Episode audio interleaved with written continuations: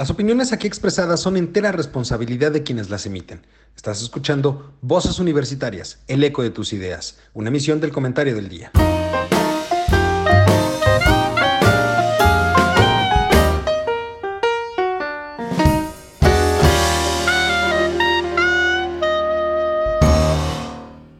Hola, ¿qué tal mi querido público culto y conocedor? Ya es martes, martes de Voces Universitarias el eco de tus ideas el día de hoy. Estamos aquí para platicar, para platicar como cada martes con ustedes sobre temas muy interesantes, pero el día de hoy en específico es un tema que me gusta mucho porque vamos a tratar el alimento del alma. El alimento del alma que yo siempre he dicho que es cuando se da la plática pues más sabrosa, más rica. Vamos a hablar sobre el chisme, el chisme de la política mexicana. Vamos a jugar a esa bonita tradición mexicana, eh, muy añeja ya, digamos, de, este, y, enraizada en, nuestro país, que es hablar un poquito sobre el futurismo. Y para eso me acompañan mis queridos amigos, compañeros y colegas, como cada martes. Charlie, ¿cómo estás? Muy buenas tardes. Lalito, muy buenas tardes, qué gusto verlos, ¿cómo están? Qué placer eh, tenerlos aquí. Estoy aquí haciendo algunos arreglos, algunos cambios, así que retomo la producción como hace muchos ayeres. espero que no me vaya a ir tan mal como antes, pero este, a ver cómo va. No, hombre, al contrario, yo creo que nos va a ir mucho mejor como nos iba antes. Pero qué, qué gusto y gracias, tú no eres Juan Araque.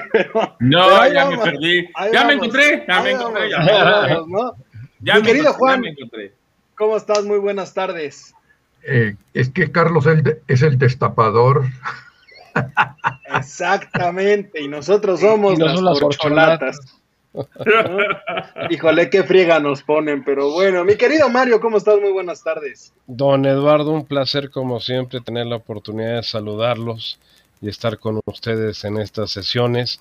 Y como bien decía mi abuela en sus viejos dichos populares, hay dos cosas en la vida que hay que contar, hijo, el dinero y los chismes.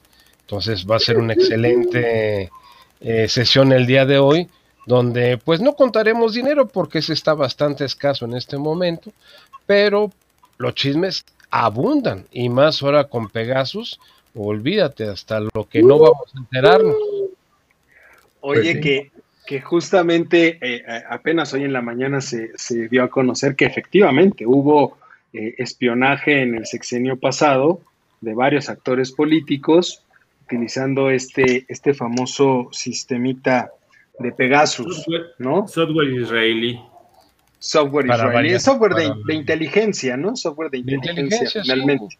Eh, supuestamente creado a partir del ataque de las Torres Gemelas en Nueva York en el 2001 y que está muy vinculado con un modelo de, de, manejo que Carlos debe ser experto ahorita en ciberseguridad, que es el bot, el bot original, que es este manejo a través de la frecuencia que de un algoritmo matemático que te permite identificar tendencias en, en, un momento determinado de comentarios que se están haciendo a través de redes sociales o de teléfonos celulares. Recordemos que todavía en el 1, cuando fue lo de las Torres Gemelas, no teníamos redes sociales. Eh, todavía estábamos más metidos en lo que era telefonía celular y, y bot por eso, para referenciar a través de un algoritmo la repetición de determinadas palabras clave y poder determinar si empieza a haber un proceso de, eh, de complot o de intriga en un momento determinado. Y de ahí los israelíes que siempre han sido pues, los amos del manejo a través del Moshan, que es su sistema de inteligencia, el equivalente a la CIA de Estados Unidos, antigua Dirección Federal de Seguridad aquí en México, en manos de aquel gran personaje que todos conocimos de Gutiérrez Barrios, que fue el zar de la información. En Estados Unidos, pues el FBI también mismo, con Edgar J. Hoover, que tenía expedientes pues de toda la, la grey política, artística y, empresarial de Estados Unidos.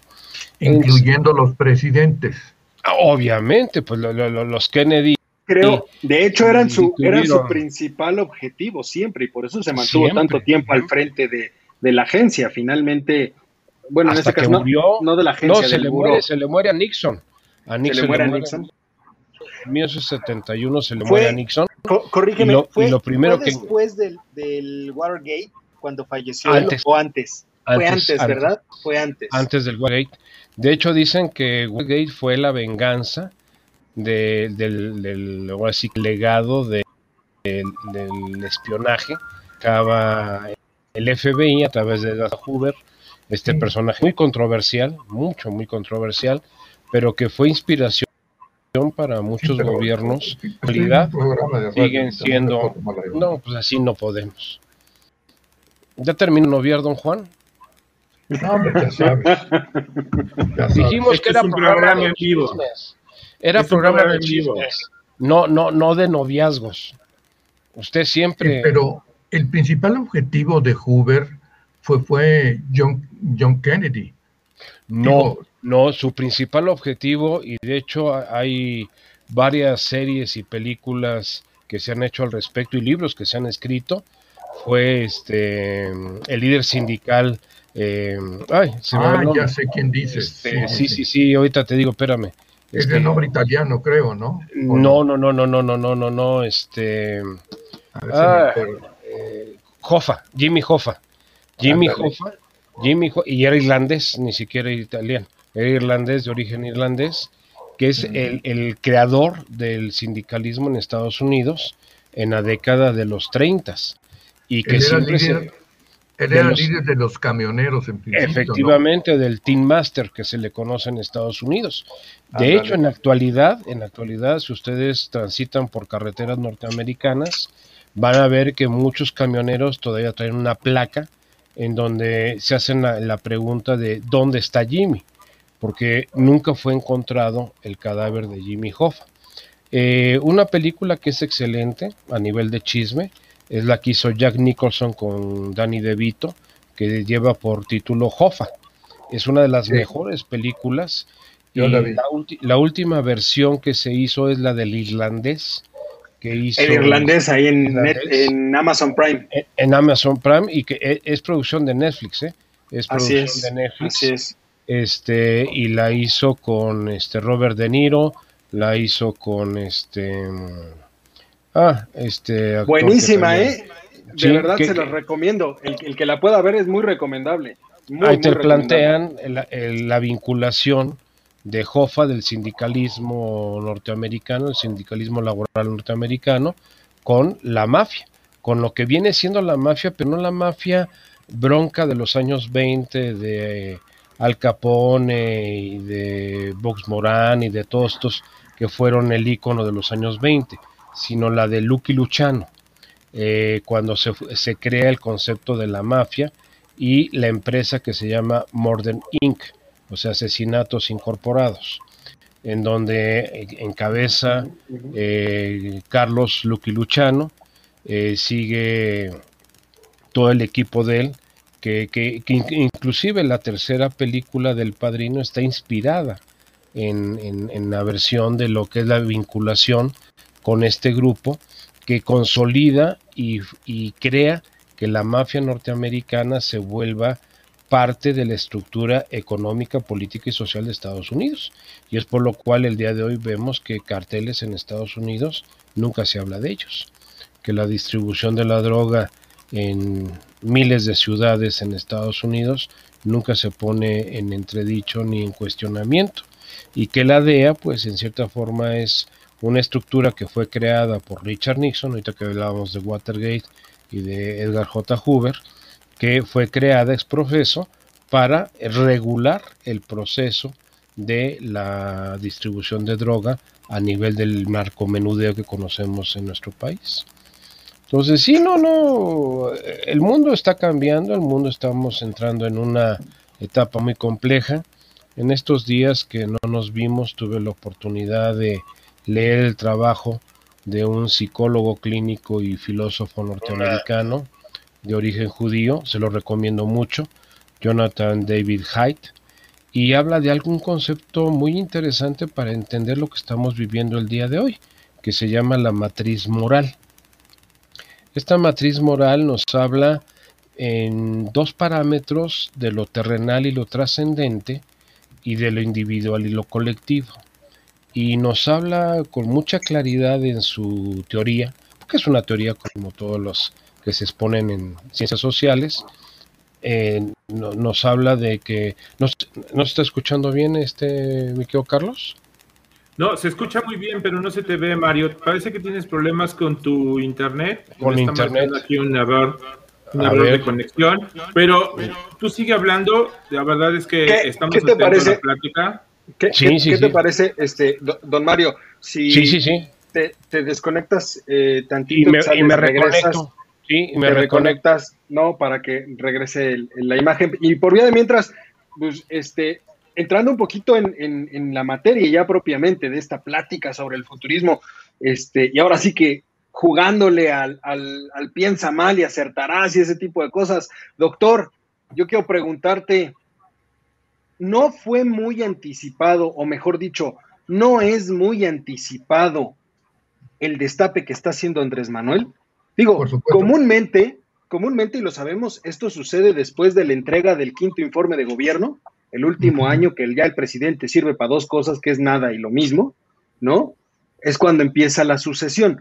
Pero hacerlo tres años antes, Suena, a mí me suena, si tú quieres, porque pues yo voy en cuestión de el antiguo procedimiento, que el proceso que seguía, pues digo, no todavía hace muchos años, pero efectivamente que era el último año, ¿no?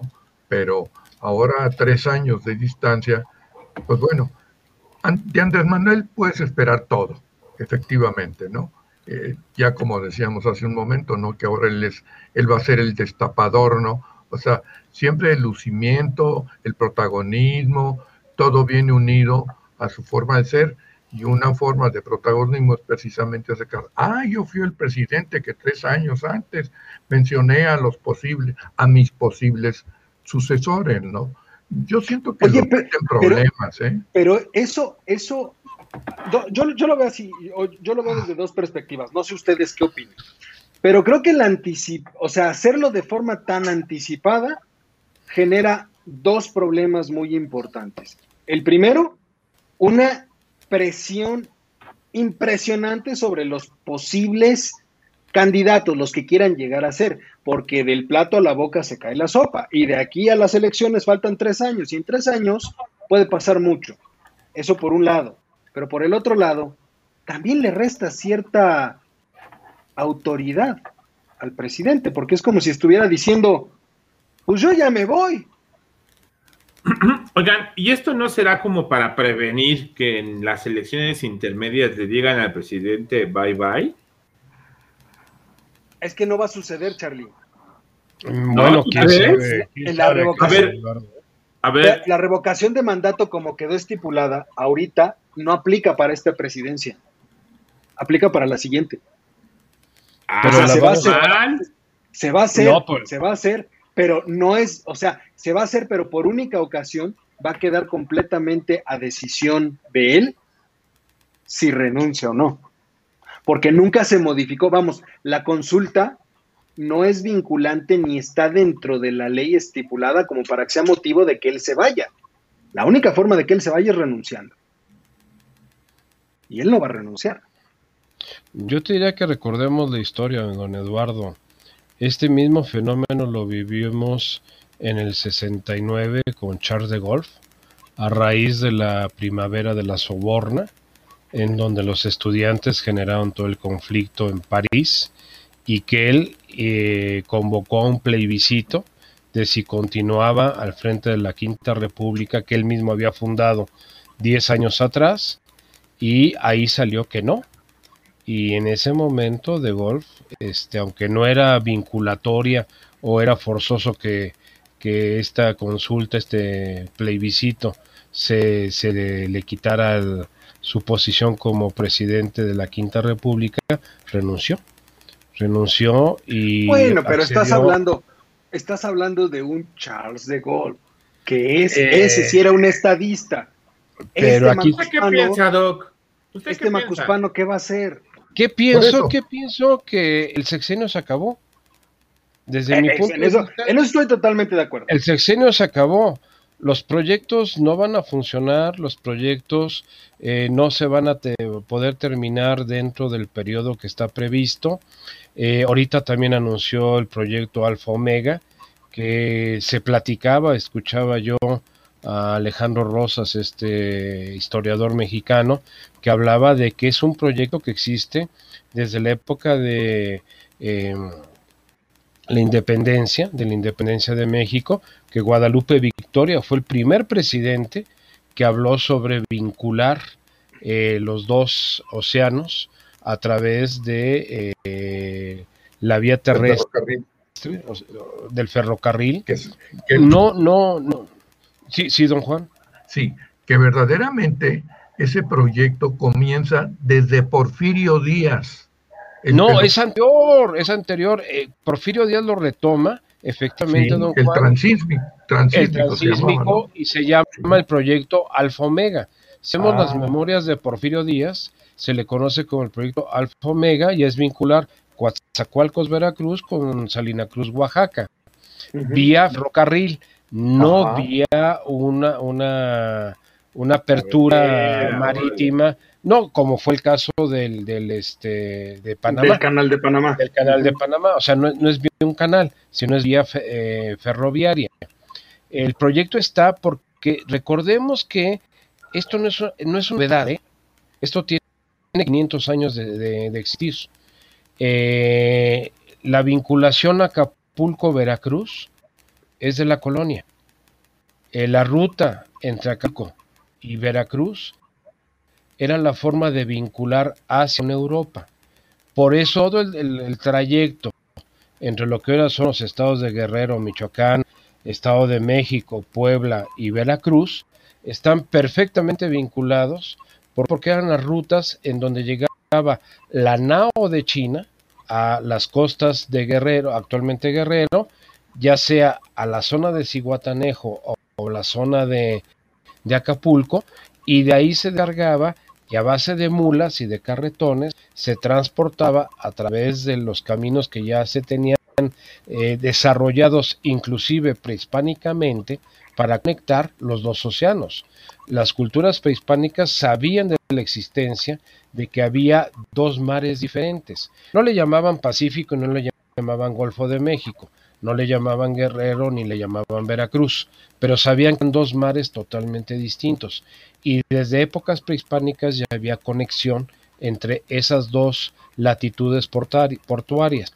Por eso se crea Acapulco, Ciguatanejo. Ciguatanejo es famoso por dos playas, la playa de las gatas y la playa de la ropa, las cuales, no, no Iztapa, sino estamos hablando del puerto de Ciguatanejo, sí. las cuales normalmente cuando naufragaban las naos de China que venían con mercancías por las corrientes marítimas dar a esas playas tanto los eh, las mercancías y, la, los carga que de ropa. Los, cargamentos de ropa. Y también recuerden ustedes que los gatos eran indispensables como parte de control de las plagas nocivas en las bodegas de los barcos, que en este caso las ratas. Las ratas, así es. Eh, por eso tenemos, si ustedes visitan el puerto. acaba de... Sí, don Juan.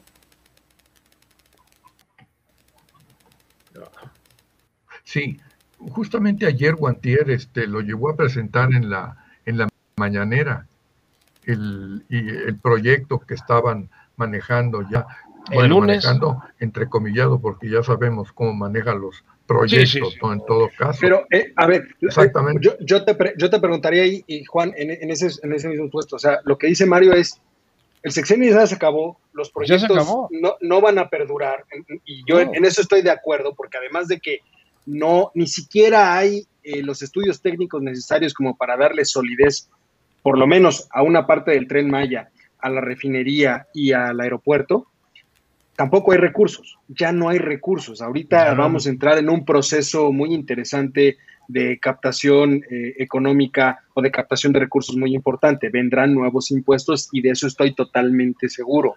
Rogelio eh, Ramírez de la O, el nuevo secretario de Hacienda, va a tener ahorita una reforma, va a tener que sacar una reforma fiscal que es muy interesante. Va a ser, a mi gusto, tiene que ser agresiva si en verdad lo que quieren es mantener el nivel de gasto que tiene.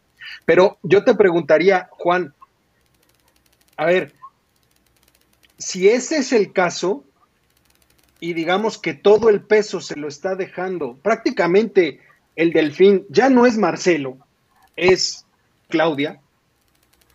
Si la delfín es Claudia, ¿qué hay del otro lado? ¿Qué pasa con la, con la oposición? Porque en la oposición no hay liderazgos. Algo que es muy cierto, y él lo mencionó, es que tienen candidatos para avanzar para arriba. Puede ser Claudia, puede ser Marcelo, está Monreal, aunque él no quiere a Monreal y eso ha quedado muy claro. Durazo. No, Durazo no lo creo tanto, pero ¿qué pasa del otro lado de la, de la, con la oposición? Porque ahí no hay, no hay nada claro, ¿eh? No, definitivamente no. Digamos, no hay gente que en un momento dado represente algo. Y digo algo así muy vago porque ¿quién, digamos? El presidente del PRI, pues es, un, es igualito que que Alfonso Durazo no sirve para nada, ¿verdad? Pero este, a mí, yo no lo diría tan, tan tajantemente en el sentido de que se acabó el sexenio, no sería yo tan, tan radical en todo caso, ¿no? Porque, este, pues caray, si bien es cierto que va a venir la lucha, la presión, como dices tú, ya los, los va a poner a trabajar más, eso sí, o se apuran o se quedan, porque eso es también una forma de presión, ¿no? Y, realmente, pues, es que caray, a mí, ¿será que a mí no me cae para nada bien tampoco Ebrar, ¿no? Y Ebrar, pues también lo están, lo están cubriendo con lo del, lo del tramo de la línea 12, ¿no? Y a la Shenhuang, pues también. Entonces, pero el pueblo mexicano no tiene memoria, por supuesto que no, haya pasado lo que haya pasado, en todo caso. Ellos siguen adelante porque le siguen aventando su, su bienestar y, y punto. Y a la hora de la hora, como dicen luego, pues vamos a ver qué va a pasar, ¿no? Pero para mí fue muy rápido y, e insisto, es muy radical, con todo el respeto que le tengo a mi colega este Mario, decir que se acabó el sexenio. No lo creo yo. Charlie, yo a ti te preguntaría, ok, no se acabó el sexenio, pero estamos a nada de que se acabe, o sea, ya pasamos la mitad, ya lo que viene es cuesta abajo. Y, a ver, hay, hay tres, tres, tres nombres que él manejó importantes, que fue Claudia Sheinbaum, Marcelo Ebrard, Esteban Moctezuma, en ese orden los dijo. Por supuesto, echándole porra sobre todo a Claudia. Pero hay dos que no se oyen, bueno, uno sí se oye más que el otro, pero ninguno de los dos carece de experiencia, que es Ricardo Monreal y Lázaro Cárdenas. ¿Pero cuál Lázaro Cárdenas?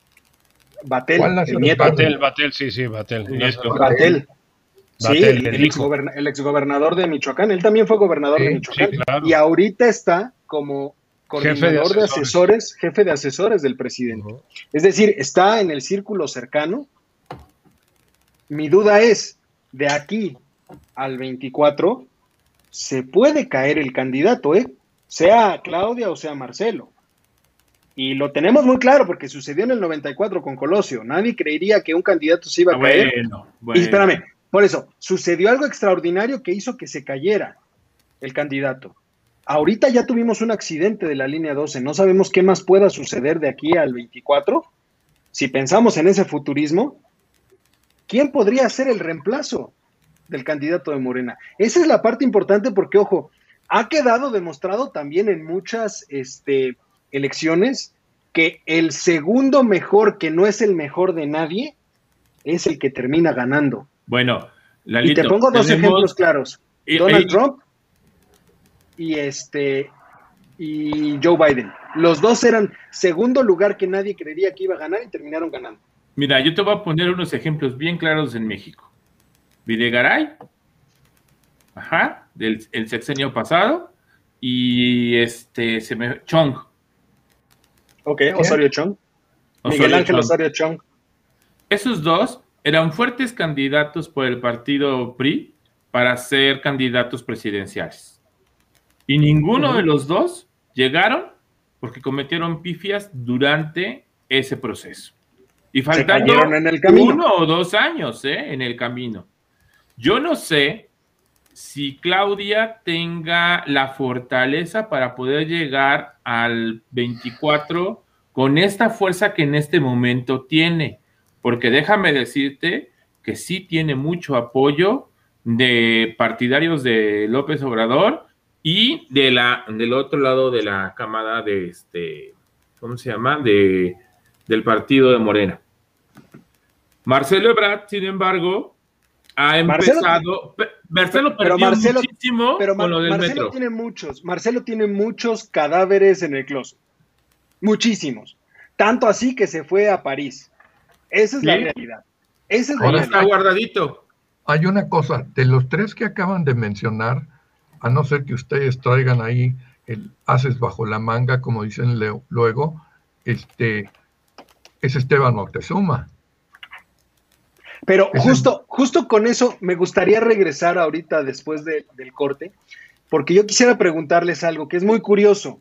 Si analizamos cuál ha sido la historia de la persona que ha llegado a la presidencia, solamente ha sido desde la perspectiva de o altos funcionarios cercanos, digamos, primer nivel del gabinete, o gobernadores incluido el jefe de, el jefe de gobierno de la Ciudad de México, que se puede asumir como parte del grupo de gobernadores.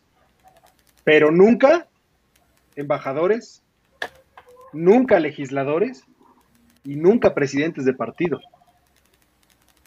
Esa es una parte curiosa. Y hoy lo que tenemos son aspiraciones por parte de la oposición de personajes que no han sido gobernadores, el caso de Anaya, Tampoco ha sido secretario de Estado el caso del mismo Anaya. Pero también tienes el caso, por ejemplo, de un Alito, un Alito Moreno en el PRI, que ya fue gobernador, pero actualmente es presidente del partido. Gobernador de Campeche. Y recordemos que el último del sureste que lo intentó en el PRI fue Madrazo y perdió, siendo buscó catapultarse a la, candidatura desde la presidencia nacional del PRI. Oigan, ¿y cómo ven a Enrique Alfaro? Esa es la parte interesante. El gobernador de Jalisco. Gobernador de Jalisco. Pues este, es un Pero, gallo de pelea, ¿no? vamos, vamos al corte. vamos al corte y si quieres regresamos. Eh, quiero regresar eh, con, con ustedes justamente para eso, para ver los posibles candidatos que tenemos, ya más vistos del lado de la oposición, no tanto de Morena, quiénes podrían ser los reemplazos. Y hay una cuestión muy interesante que yo quiero ponerles. ¿Qué pasa con los externos? Que esa parte también me interesa mucho. Porque ahí tienes independientes, porque ojo, Monreal dijo, hay uno, ¿eh? A la, yo voy a la presidencial con o sin Morena. Y hay uno más. Puede ser. Pero vamos a un corte. Está bueno. Vamos a un corte y volvemos en momento. Este programa Voz Universitarias, el eco de tus ideas. Vámonos.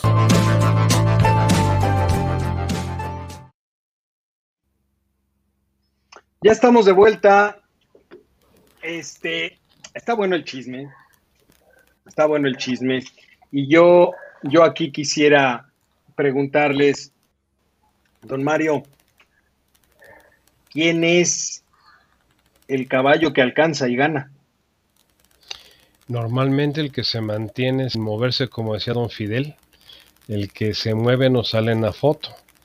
Yo les diría que es interesante observar personajes de la, vamos a llamarle oposición, que yo tengo mis severas dudas de qué tan oposición es, si no es lo mismo nada más que revolcado y jaloneado de otra manera, en dos personajes que han estado presentes y al mismo tiempo ausentes en la política mexicana. Uno es el actual gobernador del Estado de México, que es Alfredo del Mazo. del Mazo, sí, que representa a un grupo muy poderoso, fundado a principios del siglo XX por Gustavo Vaz y por Isidro Favela, el famoso grupo Tlacomulco, que ha sido pues la cuna de muchos eh, políticos muy exitosos en nuestro país, entre ellos el profesor Juan González, del cual pues una dinastía de políticos que inclusive ahorita lo vimos en Baja California, con el caso de Jorge Han Rom, este, el, hermano perdido de, de, este, de Carlos Han Ron, que es el patriarca actualmente del grupo, y que su hijo, su hijo de Carlos Han Ron, es el que dirige actualmente el grupo Banorte. Y curiosamente lleva el nombre del profesor, Carlos Han González, porque es hijo de Carlos Ron, hijo del profesor Han González, y de don Roberto González Barrera, el fundador del grupo Maseca. No, no de él, sino de su hija, que se casó con Carlos Ron. Entonces ahí vemos la, la vinculación de las familias económico-políticas de nuestro país, lo que llamaríamos la oligocracia, una aristocracia, porque no tenemos casas nobles, pero sí tenemos olícrotas. Eso es una realidad. Y otro personaje que está ahí y que ha estado viniendo de menos a más cada vez en los medios de, comunicación es Enrique de la Madrid Cordero. Enrique de la Madrid Cordero ya fue cardenal, ya fue secretario de Estado, no ha sido gobernador definitivamente, pero es hijo de un expresidente.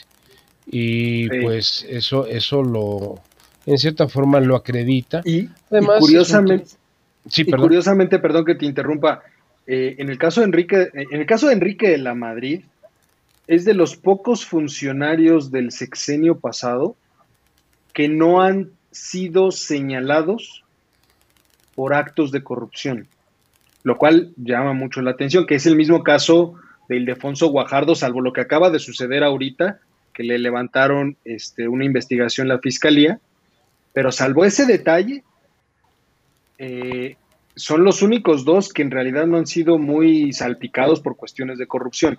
Enrique de la Madrid e Ildefonso Guajardo, que también suena, Ildefonso Guajardo por el apoyo que puede tener del grupo Monterrey, por un lado. Y ahorita que mencionas Alfredo del Mazo, lo interesante es que el PRI arrasó con las presidencias municipales en el Estado de México en estas elecciones, ¿eh? Más bien fue la alianza la alianza. y fueron los candidatos del PAN. O sea, el corredor azul se volvió a vestir de azul, pero con los candidatos de la alianza que eran expanistas. El caso de Naucalpan, de Huizquilucan. Pero, le, da un soporte importante, ¿no? Ah, no, definitivamente. Alfredo eh, del Mazo le da, le da un soporte importante en, contraposición al, al, gobierno federal, finalmente. Eh, además, ha sido un político que se ha mantenido tremendamente al margen de los vaivenes de la presidencia de la República. O sea, demasiado al margen, ¿no? No se ha sabido nada de él. Yo te diría que es el gobernador más ausente que ha tenido el, Estado de México. es el muy bajo. Oigan, una cosa, yo hace mucho tiempo se lo dije a Eduardo Alfredo del Mazo y le me dijo, no, que el grupo Atlacomulco, que otra vez y que quién sabe qué. Yo se lo dije. Bueno, es que déjame decirte algo, me mantengo en eso por una razón. El golpeteo político que pueda tener Alfredo del Mazo, a pesar de que él se ha mantenido en un perfil muy bajo, puede ser muy fuerte porque van a agarrar a Peña Nieto finalmente y va a ser una campaña mediática de desprestigio muy fuerte en contra de Alfredo del Mazo. No sé si por separado el PRI, porque esa es otra. No sabemos finalmente qué va a pasar en el 24. No sabemos si van a ir en alianza. No sabemos si van a ir por separado. Movimiento Ciudadano ya dijo que ellos se van a ir por separado.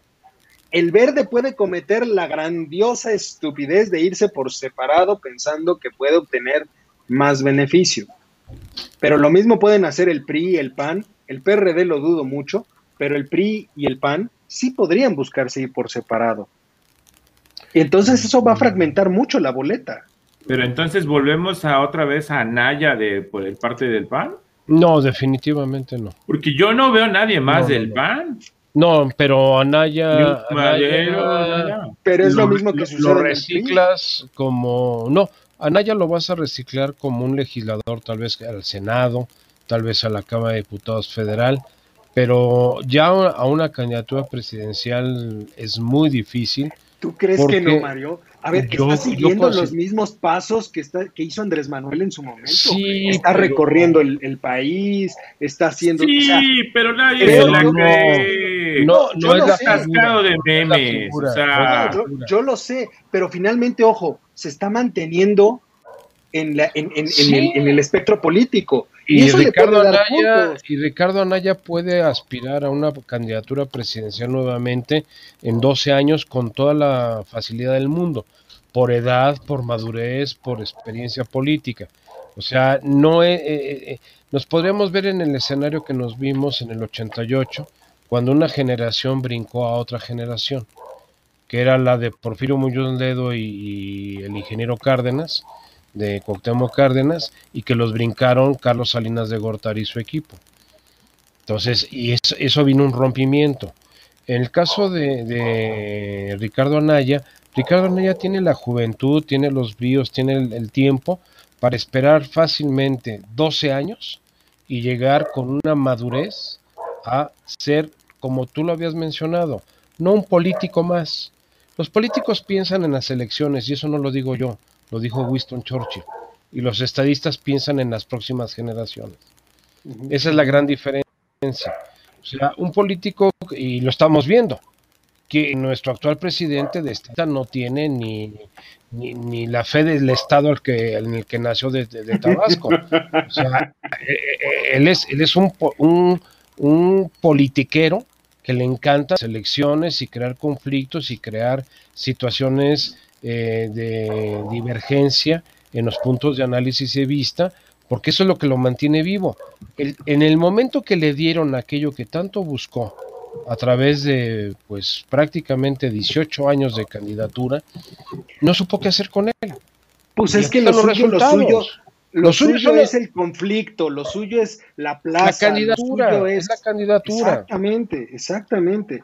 Oiga, Doc. Sí, Carlos, está bien. Juan, yo, yo, yo, te, yo, yo te preguntaría, ¿el PRI está muerto? Porque perdió ocho gubernaturas. De las ocho. Me la pone fácil, este, ¿no? no, espérame, espérame. ¿sabes, por qué, ¿Sabes por qué te lo pregunto? Caramba.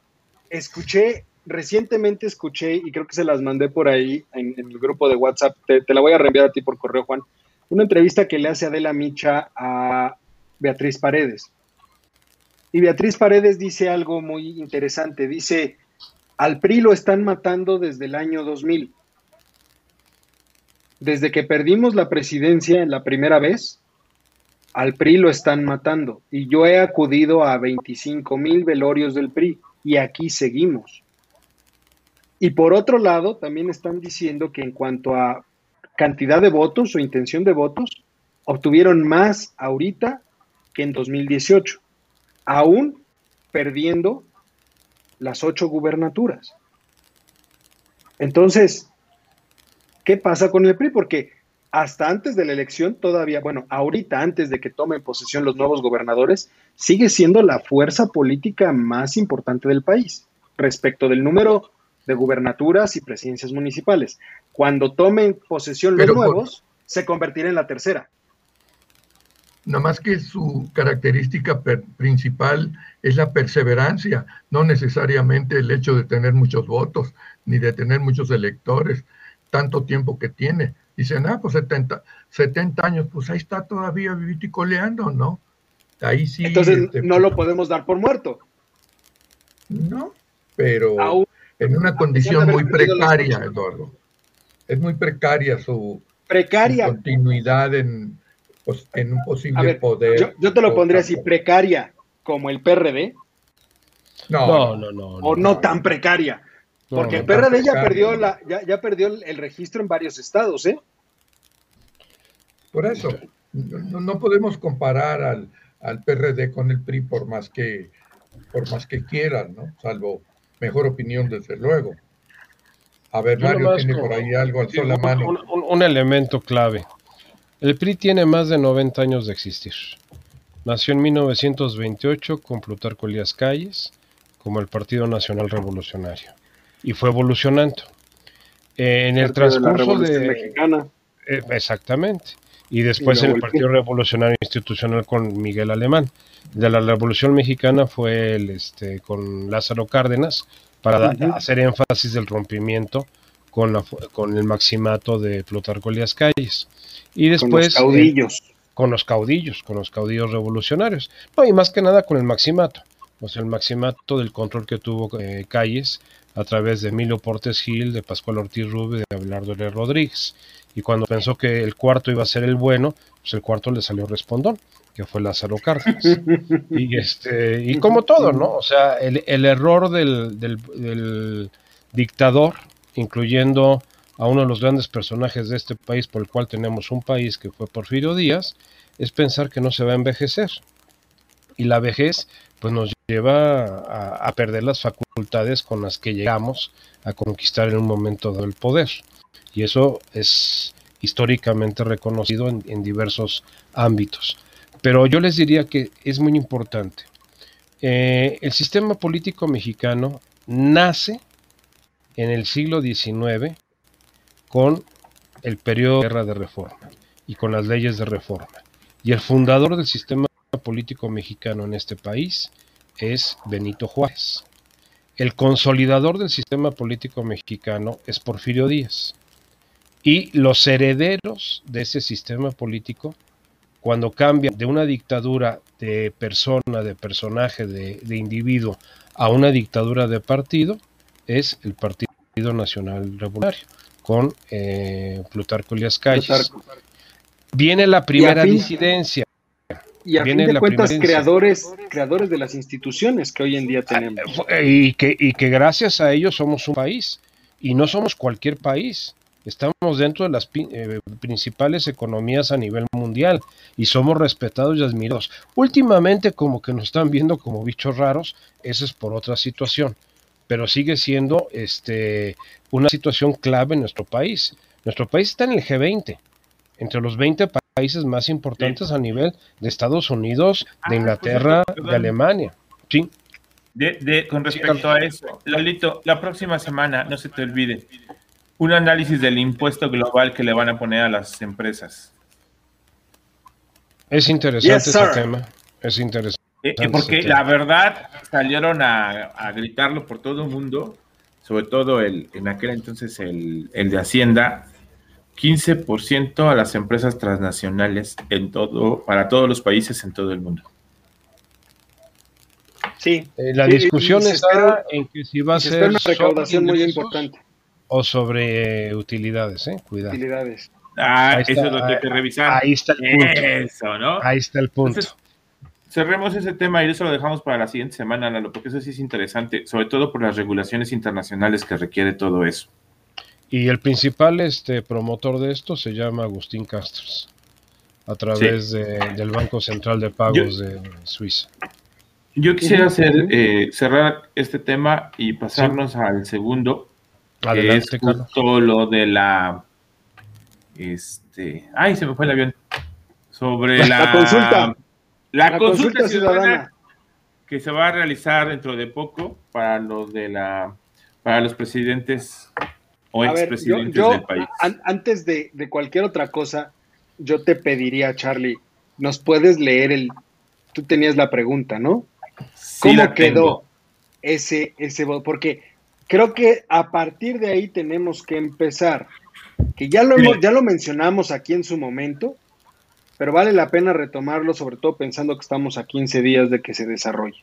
Y, yo quisiera que eh, ahorita que termine de leer, el profesor hará que nos diga bien, porque ya lo habíamos discutido una vez, ¿se acuerdan? Sí.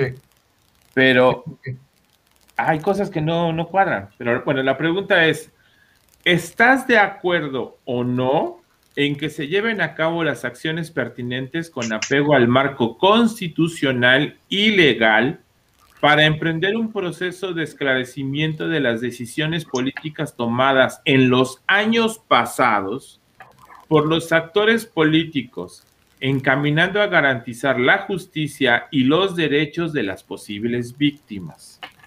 Dos cosas, años pasados y actores políticos. Doctor.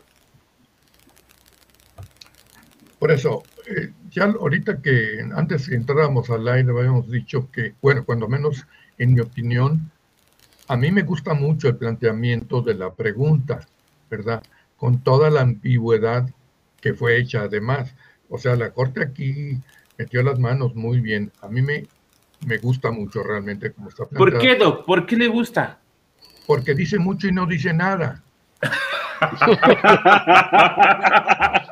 Acaba de hablar el abogado. Acaba de hablar el abogado. Justo. Acuérdate lo que dijimos en un principio, que Lorenzo, Lorenzo Córdoba, decía que no se trataba de enjuiciar a los presidentes como todo el mundo pensaba. Lo dijo muy claro Lorenzo en el noticiero por ahí. Y esa era en un principio la intención, o sea, lo que se pretendía, que se juzgara a los presidentes. Desde mi punto de vista, legalmente es prácticamente imposible. Punto, se acabó.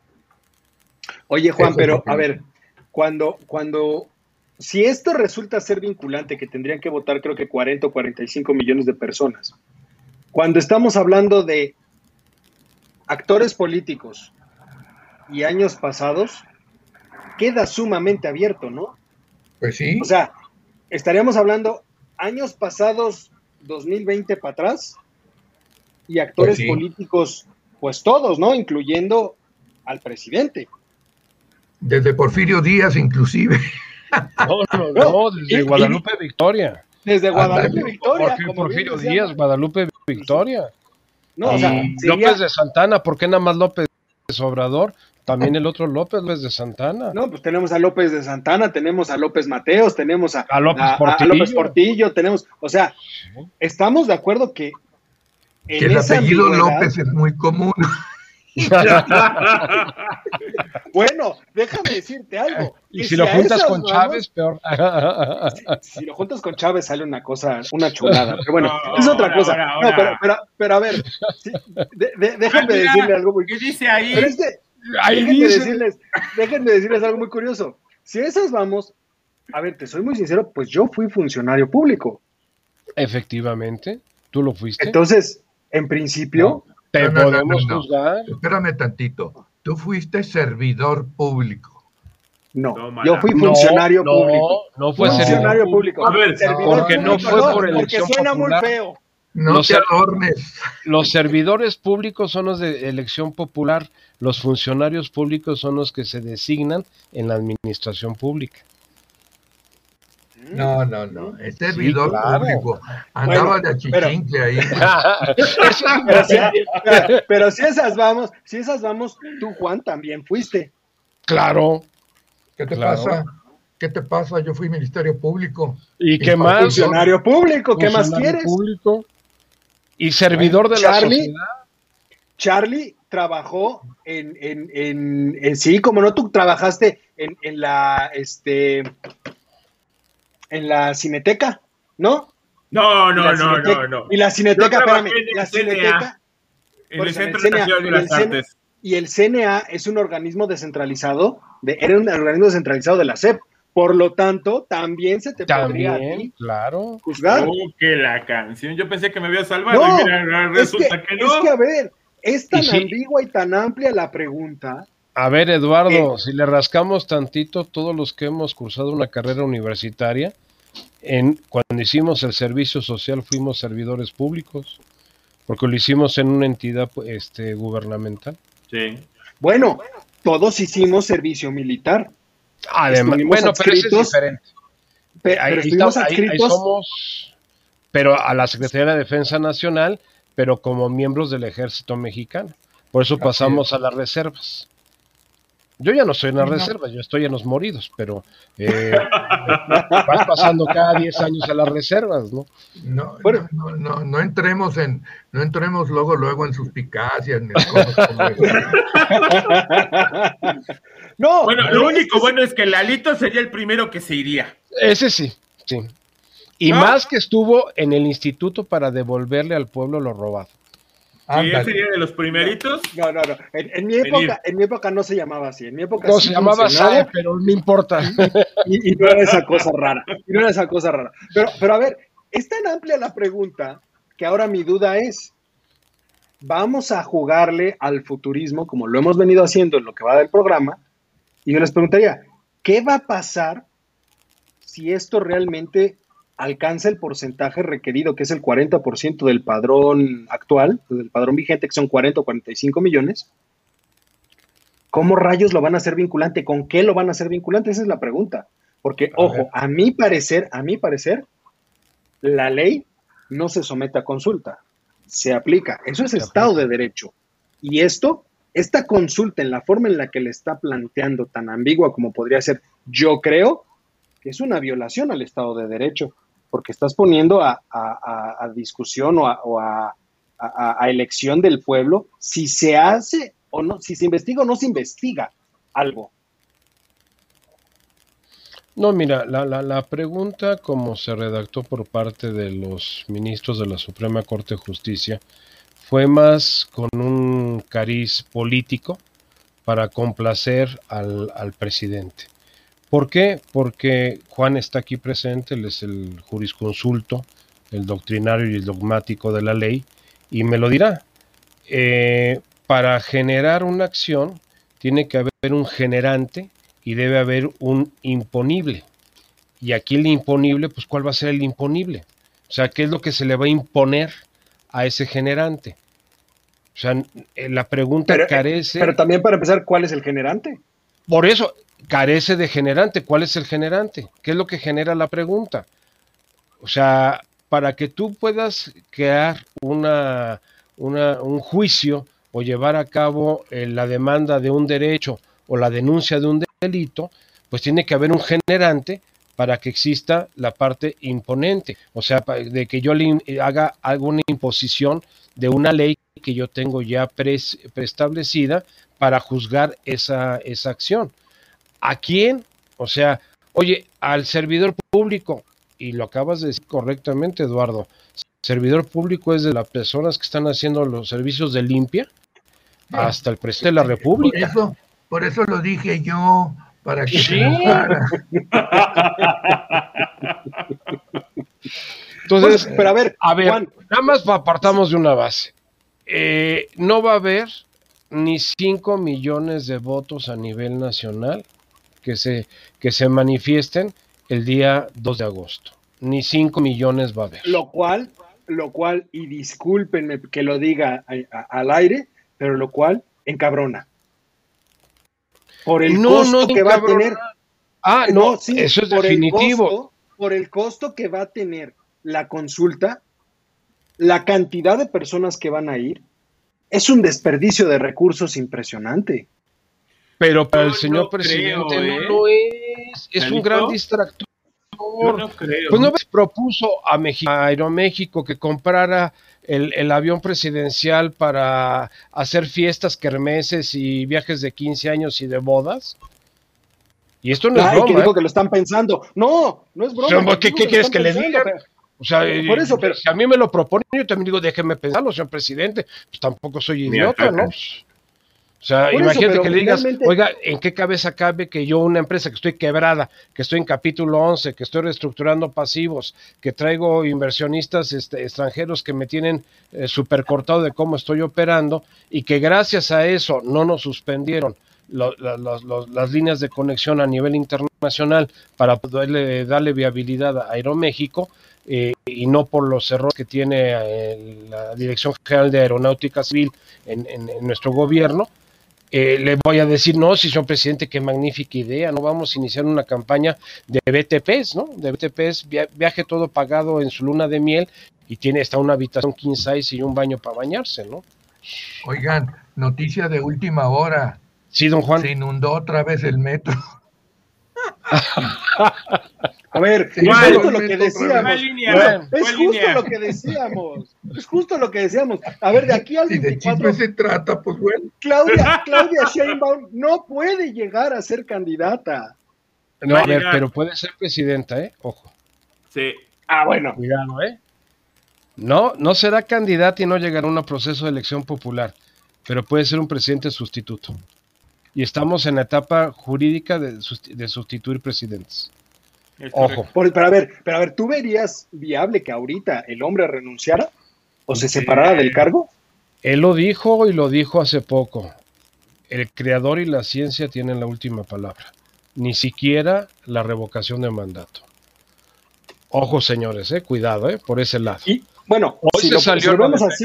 En Pegasus hoy se habló de que varios de los médicos que lo atienden de manera personal estaban en los 15 mil este, supuestos espiados de, de parte de Pegasus. Que fueron un número más cerrado, Mario, fueron 50. Fueron 15 mil que estaban involucrados y 50, ahí es donde estaban el los cardiólogos. Los cardiólogos, los cardiólogos y los médicos personales. Mira, fi- finalmente, o sea, finalmente hay que el, el desgaste físico que ha tenido estos tres años se nota de manera impresionante. ¿eh? O sea, no, no, no, sí, sí es muy notorio, sí es muy notorio, ya inclusive en su forma de caminar y demás. Pero abonando a cualquier cosa, siempre lo hemos dicho aquí, obviamente no le desearíamos que le sucediera No, no, nada no, absoluto. de ninguna Sería manera. lo peor que nos puede pasar. ¿eh? Exactamente, peor yo, yo, yo soy Sí, de la yo toda la esperaría razón, ¿eh? que él, te- él tiene que terminar su sexenio, sí o sí. Pero Ahora, nadie si ya tenemos es por la una vida cuestión- comprada, Eduardo. Por supuesto, Nadie, si ya es una nadie cuestión tenemos la vida comprada. física o una cuestión este, de, de, de enfermedad, estoy de acuerdo, pero si no, Oigan, híjole, yo creo que una pregunta. ¿Cómo va a pasar el presidente actual a la historia? Muchos Oh, han pasado como Si López lo digo, Obrador, nos como... el programa, ¿eh? No, porque acuérdate que esto es internet, estamos libres de todo pecado, puedes decir. Ah, estamos libres de todo. Porque Pues, eso es importante, ¿no? Tenemos al llorón de López Portillo, Ujú. El peso como un perro, que fue López luego Portillo. tenemos al... Arriba y adelante, que fue Luis Echeverría, el arriba y adelante. Y luego que por tenemos cierto, al este año presidente asesino. 100 años. Sí, a, a Díaz Ordaz, que por desgracia fue el último presidente real que tuvimos en este país. Después ¿Sí? sido- sí, definitivamente. Ah, Ha no, jugado- sí no. A- Haberse jugado lo que se jugó históricamente en su momento para estabilizar al país, no cualquiera lo acepta. Es un juicio histórico muy duro, ya vendrán los tiempos. Les recomiendo que lean al orgánico intelectual de Krauss, cuando habla en biografía del poder sobre, y así lo intitula, el último presidente de México. Este, a Díaz Ordaz. Eso está muy fuerte, Doc. Ah, no, no. Inclusive, es que económicamente hemos hablando, creado un mito, hemos creado un mito muy bonito en el 68. Yo lo vi, yo Está muy estuve, fuerte, no, está no, muy no, fuerte.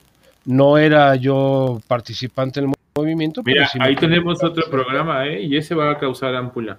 Ah, no, eso es una Eso realidad. está muy fuerte. Para mí está muy fuerte. Lo que me acaba de decir el Sí. profesor está muy fuerte. ¿eh? Sí, sí, sí, sí, sí, sí, sí, hemos creado igual que Chinapan, igual que Aguas Blancas, igual que este ahorita la- lo, lo del metro, son, son este eh, mitos geniales de la historia política de este país en donde queremos disfrazar. Fue más fuerte el problema de la Sorbona en París que lo que vivimos aquí en Tlatelolco. Que había injerencia política muy poderosa y que uno de los grandes beneficiarios fue Luis Echeverría, sí. Y que, Que el, fue el que- el- eh, eh, fue el siguiente presidente.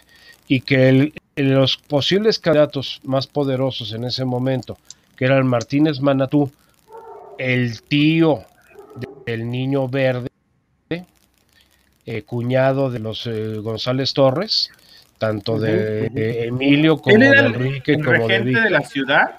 Eh, Corona del Rosal, Alfonso Corona del Porque Rosal. ese también fue. andaba buscando No, la estaba el otro, Carlos Madrazo. No se nos olvide ese nombre. Y el avión Oiga. en el Cerro del Fraile. Ese me gustaría ver el otro tema. Doc, ahora que. ¿Y usted cómo juzgaría la historia de López Obrador? ¿Cómo lo va a juzgar? No lo puedo decir así, no, porque ya sí sabes que yo puedes, no me ando sí con puedes, te damos permiso, te doy permiso No. de que lo digas con todas Don Juan, Hay mucha, diferen- más allá hay mucha diferencia No con Peña. Nieto. Va contra Abismal. mis principios. Yo digo, yo digo que la diferencia es abismal, porque déjame decirte algo, bien que mal se respetaron las instituciones. No, y Peña Robaron a más no poder. Sí, eso eh, como Lo ladrones robaron a nadie más va a no poder. quitar. Pero Eso hicieron las reformas que nos llevaron al nivel económico Así de ser una plataforma internacional. Las reformas estructurales del inicio del sexenio o sea, todo lo que fue el, el pacto por México, en donde Así todos es. los partidos estuvieron de acuerdo, porque veían la oportunidad, es, es una realidad. Que ahorita eh, es el, el- el escarnio del proceso, sí, definitivamente, ¿no? Y ninguno de estos personajes, ninguno, el que me digan, no solamente de México, del mundo entero, tienen claros oscuros. Son seres humanos, Sí, no son dioses. Por supuesto, pero aquí hay algo Y- importante que, que a mí me gustaría dejar antes de que terminemos y, y cerramos ya el programa. Yo diría que esto va a pasar no como la transformación o la cuarta transformación, sino como la primer gran destrucción de este país. O como Más dijo que la Carmen primera Salinas, como dijo Carmen Salinas, es una transformación de cuarta, no cuarta transformación. Sí, sí, es una transformación. de- Totalmente. Totalmente, porque han, han demostrado que son muy buenos para destruir, pero no tienen ni la más remota idea de cómo construir instituciones. Y Nada eso nos está costando como colorario vida del y programa. dinero. Este, esta situación histórica, esta situación histórica que hemos vivido de los últimos tres años, si hubiera Cedillo, y en ese orden, Cedillo, Salinas o el mismo Peña Nieto, ahorita estaríamos siendo el receptor número uno de inversión extranjera directa del mundo. Ah, no, claro. No me Totalmente. digan si, si este, vendiendo al país, hipotecando a todas las generaciones habidas y por haber. No, pero a ver, estás hablando de todas maneras de funcionarios públicos, no nada más el presidente, sino el equipo que formaron en su momento, Efectivamente. que estaríamos hablando de otra cosa. Tan solo estamos hablando en el caso de Peña Nieto, de tener a José Antonio Mid. No, no, pues el equipo que tenía, el mi- mismo José Antonio González en, en José Antonio Mid, José Antonio González. No, no, no, pero el José mismo Antonio Videgaray. González. Videgaray. El Eh, mismo Videgaray. vamos, no es concurso de popularidad, no es que si nos caen bien o nos caen mal, sino son gente que tiene la capacidad, que tienen el defectito, que es bastante desagradable, de llevarse una buena parte del negocio, ese es un Ah, tema. Pero yo les larga. preguntaría, ¿qué empresario, no en México, en el mundo, no parte y reparte con la mayor parte? Entonces, Y si partamos no- también de esa base. Y si no, preguntémosle a la Perica Ortiz, ¿no? Que en su momento fue secretario de Hacienda y después gobernador del Banco de México y de los mejores que ha tenido el Banco de México. y después se fue con- a Banorte junto- como socio de, exactamente. de- de Roberto. Y lo mismo sucedió con Paco Gil, Sí, que claro. fue el que logró la estabilidad macroeconómica de este país en el sexenio de Fox. Pero bueno, Y ve, y ve Secretaría de Hacienda antes y después de Paco Gil es un mundo distinto. por supuesto, por supuesto que sí. Y Pero era bueno. el villano reventón, déjame decirte. Totalmente. Lástima Pero aún así, que antes estaba la Ortiz. Pero bueno, ya nos vamos. festival de hoy. Juan, Es que muchísimas no nos gracias. voy a callar nunca. Mario, muchísimas gracias. Al Este, contrario, don como, yo ya, Carlos, como yo ya no controlo esto, ¿eh? Tú eres el jefe, Carlos. Cállalo Por ya. eso, Ya, es que como yo no ya des- controlo se- esto. se desató, se No, bueno. desató, pero Él ya lo sabe. está muy las bueno. cosas. Mira, Y nos vemos. hay algo muy importante. Dejamos varios temas en la mesa y eso es algo que quiero que veamos los próximos programas. Yo sí estoy interesado en lo del 68, Prof. Mario, porque sí, Sí, sí, sí, yo tengo sí. una percepción distinta. Claro. Y no somos, no son muchos años los que nos llevamos de diferencia. No, sí, ¿no? sí, son muchos, Carlos. Por lo menos, No, veinte, no creo. por lo menos Pero- 20. Bueno, Es- es 20, que el- pero esos el gran 20 problema- son interesantes. Pero el, Sí, pero pero, el gran problema tú no viviste a 68, Díaz yo Ordaz, sí lo viví. No, no lo a viví. Díaz Yo Ordaz- nací a después. Díaz sí lo Ordaz viví. se, le, se le juzga por el 68, en específico por el 2 de octubre del 68. Pero, pero el bueno, sexenio- señores, pero Son muchos más a años. ver, eh. Díaz Ordaz evitó que este país, en 1962, cuando estuvimos a punto de una tercera guerra mundial, él siendo secretario de gobernación de López Mateos, fue el que gestionó todo el movimiento de lo que hoy acabamos de tener hace poco, de la unión del hemisferio norte para proteger a Estados Unidos y a México de los misiles de Cuba, de, los misiles de octubre. Entonces, Sí, de la Guerra Vamos a no, no, no, ni siquiera guerra, está- estábamos en guerra súper caliente.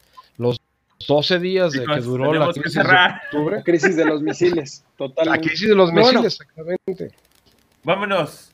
Juan, Ahora muchísimas Vámonos. gracias. Charlie, muchísimas gracias. Mario, muchísimas gracias. Pero sobre todo, Al muchas gracias a usted, mi querido público culto y conocedor. Nos vemos la próxima semana. Tengan un excelente Sí, cierre de chao. martes.